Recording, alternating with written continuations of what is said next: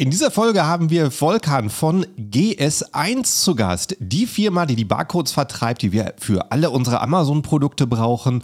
Und er erklärt uns Basics, die wir darüber wissen müssen, kommt mit Hilfestellung für typische Probleme, die bei den Marktplätzen damit auftauchen und gibt uns einen Ausblick in die Zukunft. Ich sag nur, der erwartet dich eine Revolution, die das bisherige System mit den Barcodes ablösen wird.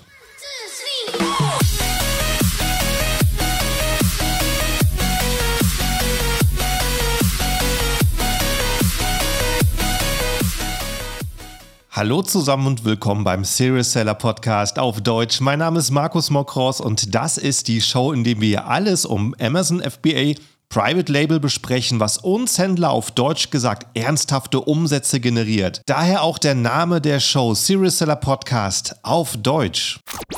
Und hallo, liebe Zuhörer zur neuen Episode und ein ganz herzliches Hallo an meinen Gast heute, den Volkan von GS1. Wie geht's dir?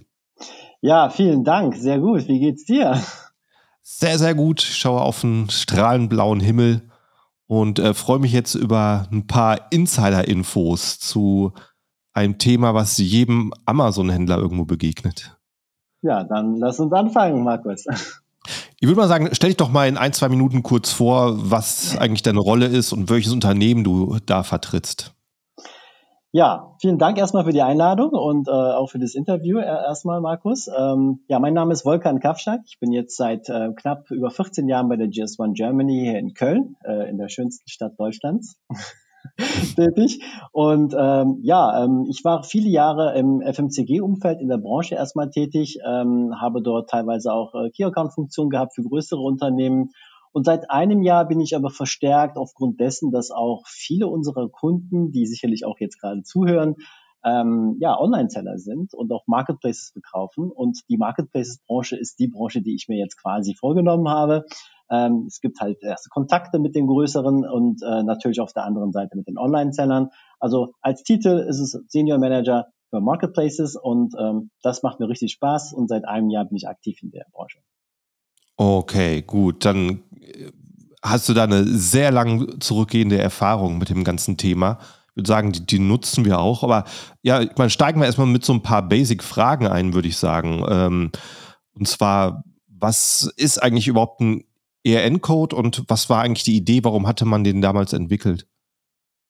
Ja, das ist tatsächlich die ähm, erste Frage, mit der man sich natürlich dann beschäftigt, wenn man zum ersten Mal sich überhaupt mit diesem Thema ERN oder GTIN oder ERN Barcode beschäftigt äh, oder in Berührung kommt damit. Ja, ERN steht kurz gesagt für European Article Number äh, und ist eine ähm, global standardisierte Strichcode-Nummer, kann man, oder ein Barcode, ähm, die zur Identifikation von Produkten entwickelt wurde.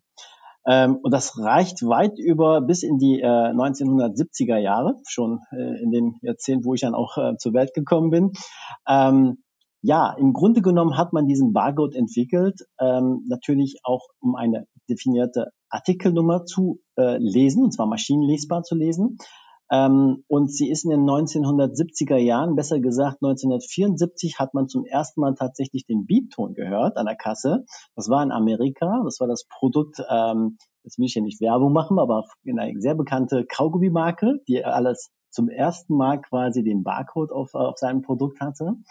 Oh, und äh, es hat nicht drei Jahre gedauert, dann war schon der Piepton auch hier in Deutschland zu hören. Das heißt, hier hat man dann auch diesen Barcode eingeführt ähm, und ähm, hat äh, natürlich immer mehr weitere neue Produkte damit ähm, gekennzeichnet.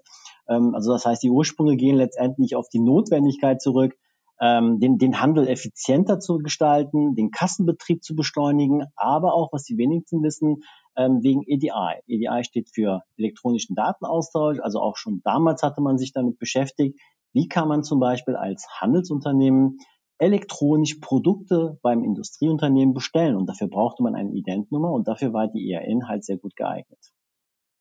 Mhm. Okay, es ist, ähm, ja, liegt weit zurück. Und ähm, witz, witzige Geschichte nebenher. Meine Schwester arbeitet, seit sie ihr Studium fertig hat, vor Ewigkeiten, äh, bei Nixdorf in Paderborn. Und die machen genau diese Kassensysteme, die piepen. Das ist richtig. Zieht. Der hätte ich gesagt, dass ich heute mit euch spreche. Das ist eigentlich äh, witzige, witziges, äh, witziges Detail. Aber äh, ja, wenn man da unterwegs ist und gerade vielleicht auch mit Lieferanten ähm, international spricht, die fragen dann auch, äh, gib mal deinen UPC-Code und äh, dann findest du hier auch äh, GTIN-Codes und äh, wie kommt es zu den verschiedenen Abkürzungen? Ja, das ist auch eine sehr gute Frage. Ähm, also, ähm, ich fange mal vielleicht so an. Die ERN-Nummer ist ja quasi die alte Bezeichnung eigentlich. Ja, sie wird heute immer noch im Marketplaces-Umfeld äh, sehr stark genutzt, ist auch da eher bekannter unter diesem drei kurzen äh, Buchstaben ERN. Ähm, aber offiziell ähm, nennen wir sie mittlerweile ähm, GTIN kurz gesagt oder Global Trade Item Number, also GTIN ausgesprochen. Ähm, und wir sagen halt äh, international sehr gerne GTIN dazu. Ähm, und diese beiden Artikel sind, also diese Nummerierungssysteme sind im Grunde genommen gleichzusetzen. Ja, also ähm, es war halt ähm, das Jahr 2009, ähm, zumindest im europäischen Raum, wurde die ERN abgelöst von der Bezeichnung GTIN. Ähm, kurz gesagt, ERN und GTIN meinen also quasi das Gleiche. Mhm. So, und das Bild vom also Barcode. Ist auch tatsächlich die gleiche Datenbank? Was heißt Datenbank? Also letztendlich vergibt ja die GS1 ähm, eine Artikelnummerierung ähm, für ähm, die Industrieunternehmen, die letztendlich mhm. ihre Produkte damit kennzeichnen. So, und diese ähm, Produktkennzeichnungen entscheidet ja letztendlich der, ähm, der Markeninhaber äh, selbst, äh, welche ERN auf welches Produkt draufkommt. Mhm. Ähm, dann gibt es die Möglichkeit, ähm, beispielsweise hier bei der GS1 Germany, ähm, den kostenlosen GTIN Manager zu verwenden um diese entsprechenden Attribute mit der GTIN, um was für ein Produkt handelt es sich, welche Marke ist es, äh, welche Produktbeschreibung steckt dahinter, um diese halt dort zumindestens für sich selbst mal zu pflegen. Er hat aber auch die Möglichkeit, äh, und das empfehle ich auch jedem wirklich aus Marketing-Sicht, ähm, diese auch zu veröffentlichen. Und jetzt gehen wir Richtung Datenbank, was du ansprichst. Man kann also seine eigenen ERNs oder GTINs äh, tatsächlich in der Global Registry, sagen wir dazu, in dieser Datenbank auch veröffentlichen mit mhm. lediglich sieben Attributen. Und ähm, ja, das ist im Grunde genommen der kurz, kurz beschrieben der Prozess, wie es eigentlich läuft. Mhm. Okay. Und äh, kannst du mal den Aufbau eigentlich erklären, was für was diese Nummern stehen? Ähm, ja, also, es gibt, ähm, das ist schon sehr verwirrend, das muss ich ehrlich zugeben. Äh, wenn man sich zum ersten Mal damit natürlich beschäftigt, ähm, dann ähm, scheint das schon sehr verwirrend zu sein. Äh, man muss ja immer aus der Brille ähm, des Betrachters das betrachten, wie ich beschäftige mich schon seit vielen Jahren damit, deswegen ist das für mich selbstverständlich. Mhm. Aber jemand, der zum ersten Mal eine eine GTIN zum Beispiel bestellt, ähm, für den ist das schon ganz interessant, das natürlich zu wissen. Also eine GTIN ist letztendlich nichts weiter als eine, ähm, zumindest die europäische, als eine 13-stellige Nummer. Mehr nicht. Sie hat halt einen gewissen Aufbau und der Aufbau sieht folgendermaßen aus. Die ersten drei ähm, Ziffern, ähm, die bezeichnen die Länderpräfix. Das heißt, innerhalb der GS1-Welt, also GS1 sitzt ja nicht nur hier in Köln, sondern es gibt ja auch in jedem anderen Land eine GS1-Organisation und die GS1 Global hat zumindest definiert, welche GS1-Organisationen welche Länderpräfixnummern, Berechtigungen oder Zertifizierungen haben. In Deutschland sieht es so aus, dass die Nummern ähm, entweder äh, 400 bis 440 äh, gehen. Das heißt, alle Artikelnummern, die halt mit diesen, ähm, mit diesen Nummern starten, kann man sicher davon ausgehen, dass sie halt von der GS1 Germany vergeben worden sind. Und die Struktur ist so, dass die ersten drei Ziffern, wie gesagt, die Länderpräfixnummer ist. Und es gibt eine Unternehmensnummer, wir nennen sie auch hier gerne Basisnummer. Da ist dann die Länderpräfix auch drin. Das ist dann der Code ähm, oder die, ähm, die ähm, Stellen quasi, die, das, die den Hersteller identifizieren. Das heißt, wir vergeben also in diesem Code auch eine Herstellernummer. Ähm, und der Rest danach ist die Produktnummer. Das heißt, jeder vergibt selbst seinem eigenen Produkt ähm, eine Produktnummer anschließend. Und das hängt davon ab, ähm, welche, ähm, ja, welches Kontingent er nimmt. Er kann zum Beispiel ähm, ähm ein Zehner-Paket nehmen, er kann ein Tausender, ähm, Zehntausender, Hunderttausender Paket bei uns hier beanspruchen. Das nennt sich bei uns GS1 Complete beispielsweise.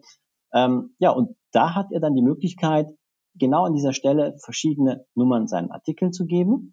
Ähm, aber die Länderpräfix ähm, und die Basisnummer, die muss er natürlich verwenden, die ihm auch vergeben worden sind. Mhm. So, und die letzte Ziffer, die 13. quasi, ist die Prüfziffer.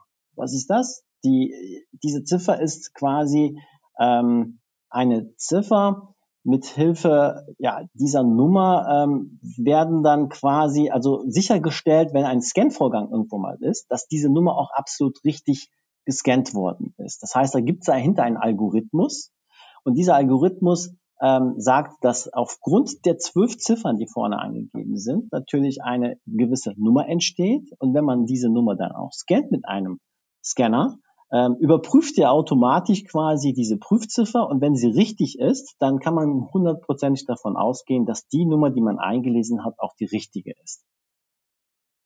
Okay, also schon, schon recht äh, durchdacht dahinter. Und wenn man das weiß, dass man darauf einen Herstellernamen registriert und der Hersteller dann seine eigenen Produkte registrieren kann und das wieder veröffentlichen kann in der Datenbank, dann ähm, macht es irgendwann auch äh, wenig Sinn, wenn man langfristig denkt, die Codes irgendwo anders herzuholen. Ich meine, es gibt ja ähm, diese Angebote im eBay, die man da findet, irgendwie 1000 Codes für 15 Euro oder so. Und äh, das ist wahrscheinlich langfristig ein Problem, wenn ich darauf eine Existenz aufbauen will. Ja, gut, dass du das Thema ansprichst. Ähm, ähm, ich hätte es jetzt von mir aus selbst nicht angesprochen, aber ich weiß, dass dieses Thema ein sehr brisantes Thema ist. Ähm, in der Tat gibt es solche Angebote auf dem Markt. Ähm, man muss aber ähm, Richtung Zukunft denken. Und äh, meine Erfahrung zeigt, dass ich ähm, vielleicht nicht im ersten Jahr, vielleicht auch nicht im zweiten Jahr vielleicht damit konfrontiert werde, wenn ich mal irgendwo anders quasi eine RN-Nummer kaufe. Der Grund ist folgender. Ähm, die Marktplätze, aber auch die Retailer gehen immer mehr dazu, diese GTINs und ERNs zu verifizieren. Also sie überprüfen erstmal, passt diese ERN-Nummer, die ich jetzt von meinem neuen ähm, Online-Seller hier bekommen habe, ähm, passt die überhaupt zu, hat die also eine Relevanz quasi zu dem Unternehmen? Gehört sie ihm? Ist er wirklich der Inhaber dieser Nummer?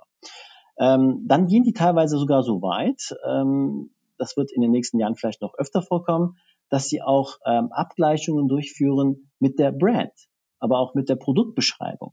Ähm, und spätestens da ähm, wird dann natürlich auftauchen, dass diese ähm, GS1-Nummer nicht eine GS1-Nummer ist, sondern halt eine, ich sag mal, eine, eine vielleicht frei erfundene Nummer, um einfach die Kosten äh, zu sparen. Mhm falscher Weg. Das kann sehr teuer werden später, weil man vielleicht sogar schon so weit gegangen ist, seine Produktverpackungen äh, damit ähm, ja das Layout herzustellen und das sind natürlich alles Kosten.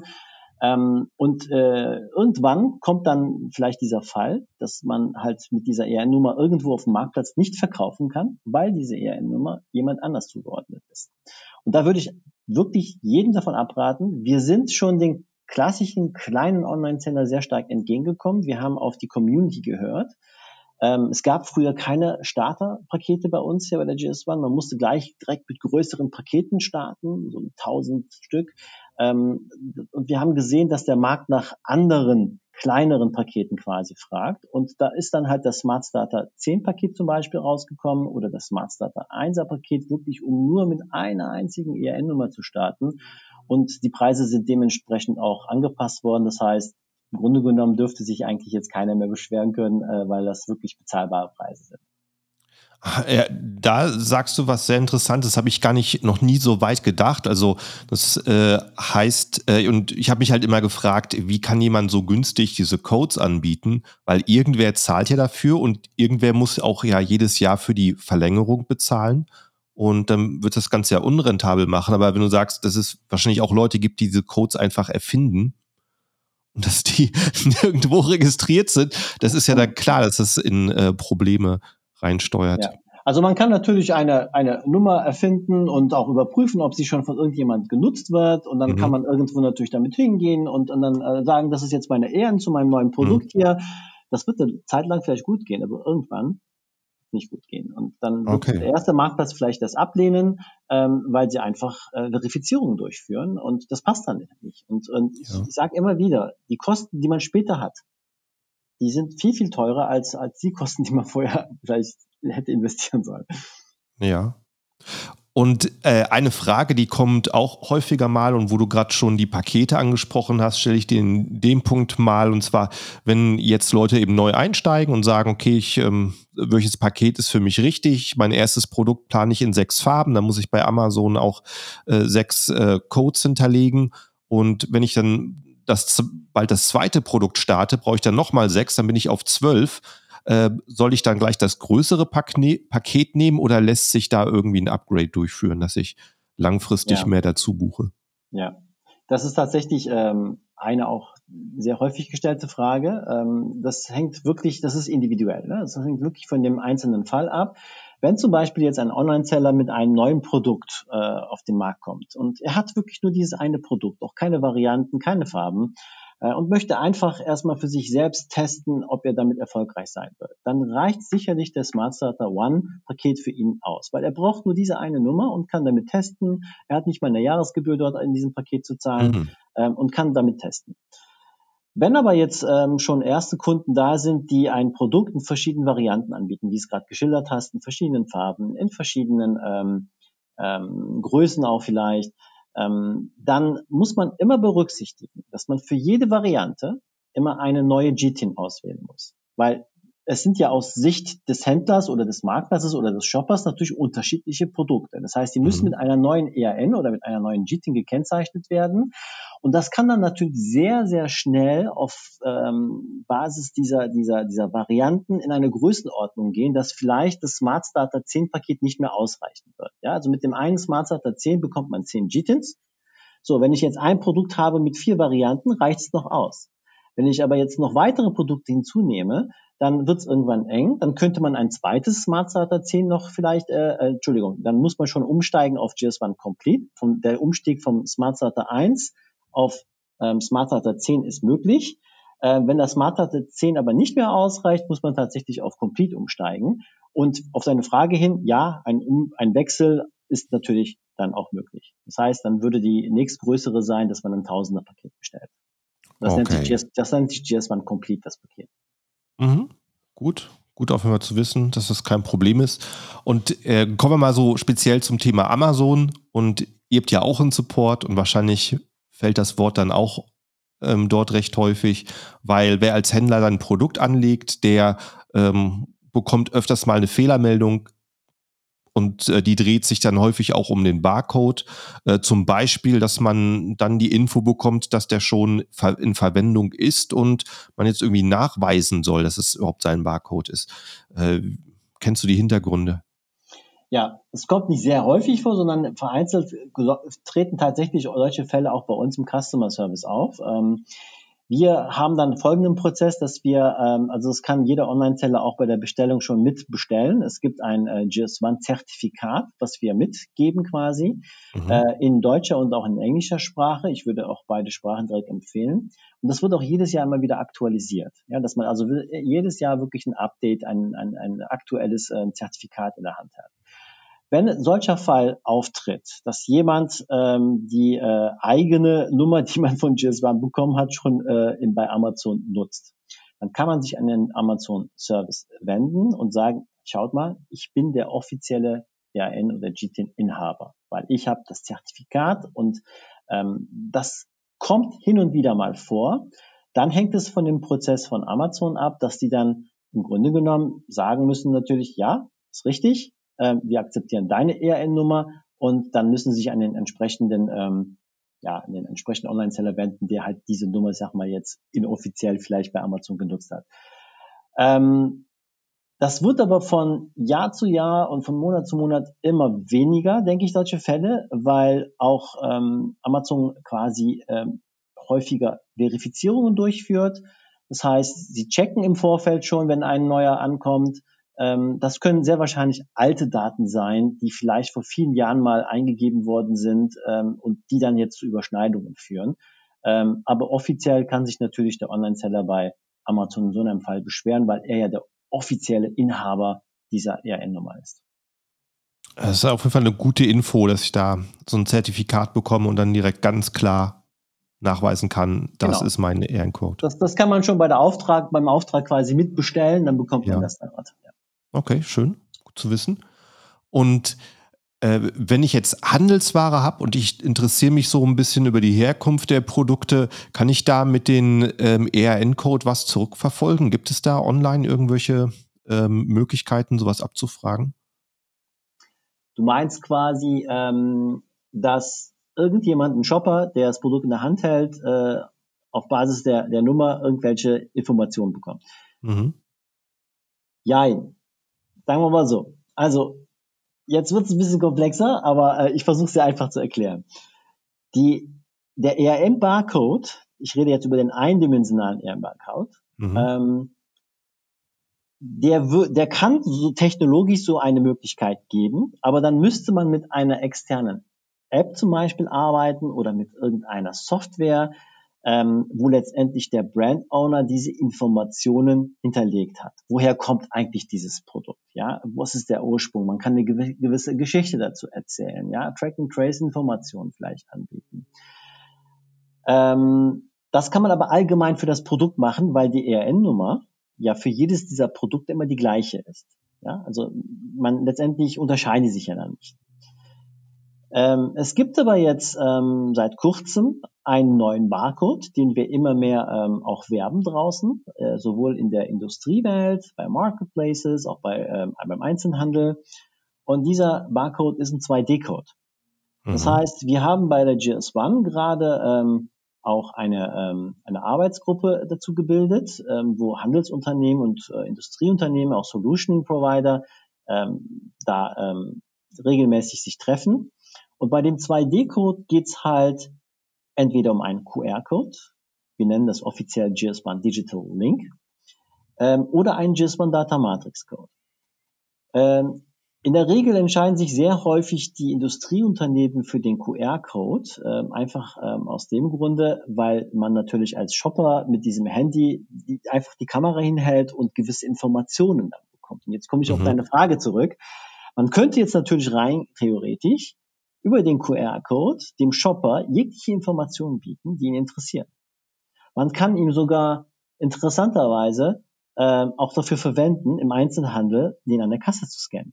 Und das mhm. macht die Sache interessant, weil dann kann man nämlich rein theoretisch, wenn jeder Einzelhändler seine Kassen umgestellt hat, und wir sagen ab 2028 soll das auch dann möglich sein, dann ist man in der Lage, dass man nur mit einem 2D-Code, den GISBAN Digital Link, den ganzen Kassierprozess abwickeln kann, zusätzlich aber auch viele logistische Informationen einbinden kann. Denkt man an das MHD zum Beispiel ne? oder auch die Chargennummer und viele Use Cases dadurch sich äh, realisieren lassen kann.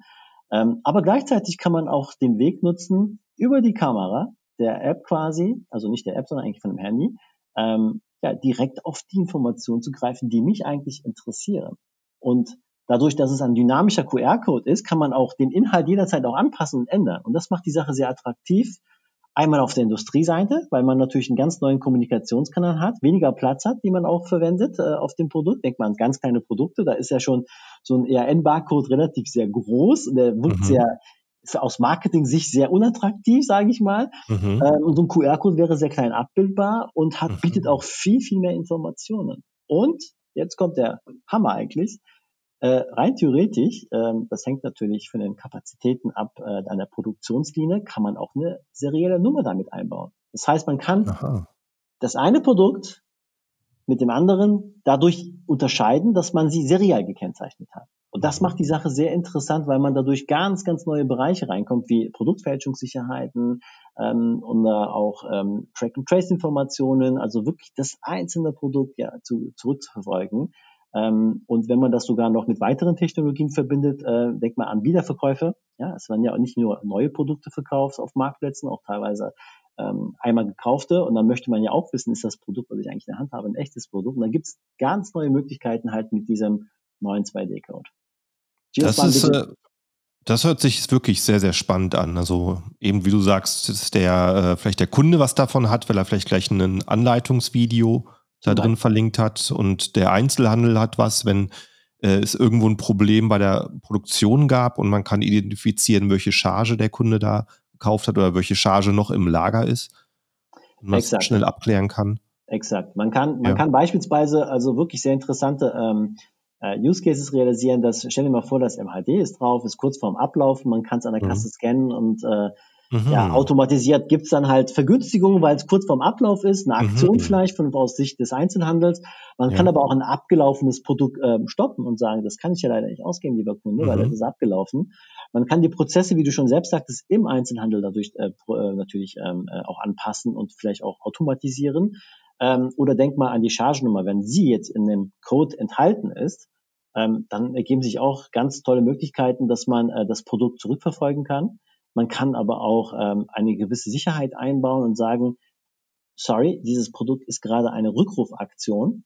Ähm, und äh, wenn es an der Kasse gescannt wird, dadurch, dass man diese Informationen hat, ähm, wird der Kassiererin oder dem Shopper zukünftig immer mehr selbst angezeigt, dass dieses Produkt nicht verkauft werden kann, weil es gerade eine Rückrufaktion dazu gibt. Mhm. Also ja, hört sich so an, als ob es halt sehr viele Möglichkeiten für den Einzelhandel gibt. Also wahrscheinlich schon hohes Interesse. Äh, wie sieht's denn, ich meine, das ist jetzt für uns Online-Händler jetzt zwar nicht so relevant, aber wahrscheinlich schon spannend. Wie sieht's denn da technisch aus? Ist das, äh, wenn man denen sagt, Achtung, in ab vier, in äh, ab 2028 sind QR-Codes auf dem Verpackung, ähm, kann da jeder, der im Laden eine Kasten, ein Kassensystem hat, was da vielleicht seine zehn Jahre alt ist, das aktualisieren und ja, umstellen? Also die, die, die Einzelhändler überprüfen das teilweise schon und analysieren ihre eigenen Prozesse. In der Regel haben schon viele Einzelhändler 2D-Scanner. Das heißt, äh, technologisch mhm. sind sie eigentlich in der Lage, einen 2D-Code zu scannen. Sie brauchen mhm. natürlich die Intelligenz dazu. Also die Software muss angepasst werden. Mhm. Äh, die Hardware vielleicht eher weniger. Aber wenn man jetzt so einen kleinen Kiosk-Laden vielleicht denkt, der noch so einen alten äh, Scanner im Einsatz hat, der müsste das vielleicht anpassen.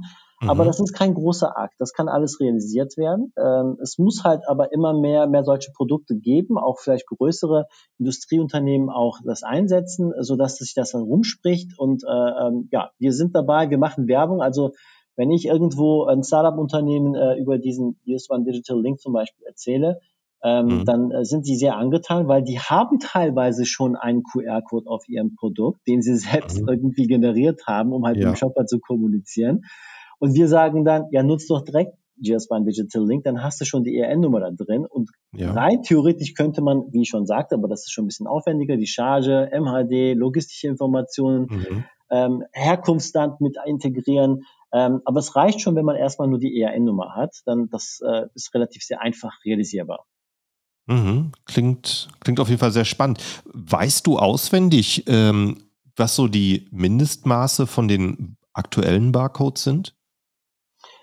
Also ich sag mal, wenn man jetzt äh, einen 2D-Code mit einem eindimensionalen Code vergleicht, dann mhm. äh, hat man, ähm, das ist immer aus Sicht des Marketings immer ganz interessant, äh, deutlich mhm. äh, weniger äh, Platz, was man dafür braucht. Ja, also mhm. Also so ein QR-Code kann man, obwohl man sogar noch vielleicht weitere Informationen mit eingebaut hat, ne, inklusive die ja. Farbe, MAD, ähm, und äh, das macht die Sache natürlich attraktiver, weil das dann für kleinere Produkte auch sehr interessant ist.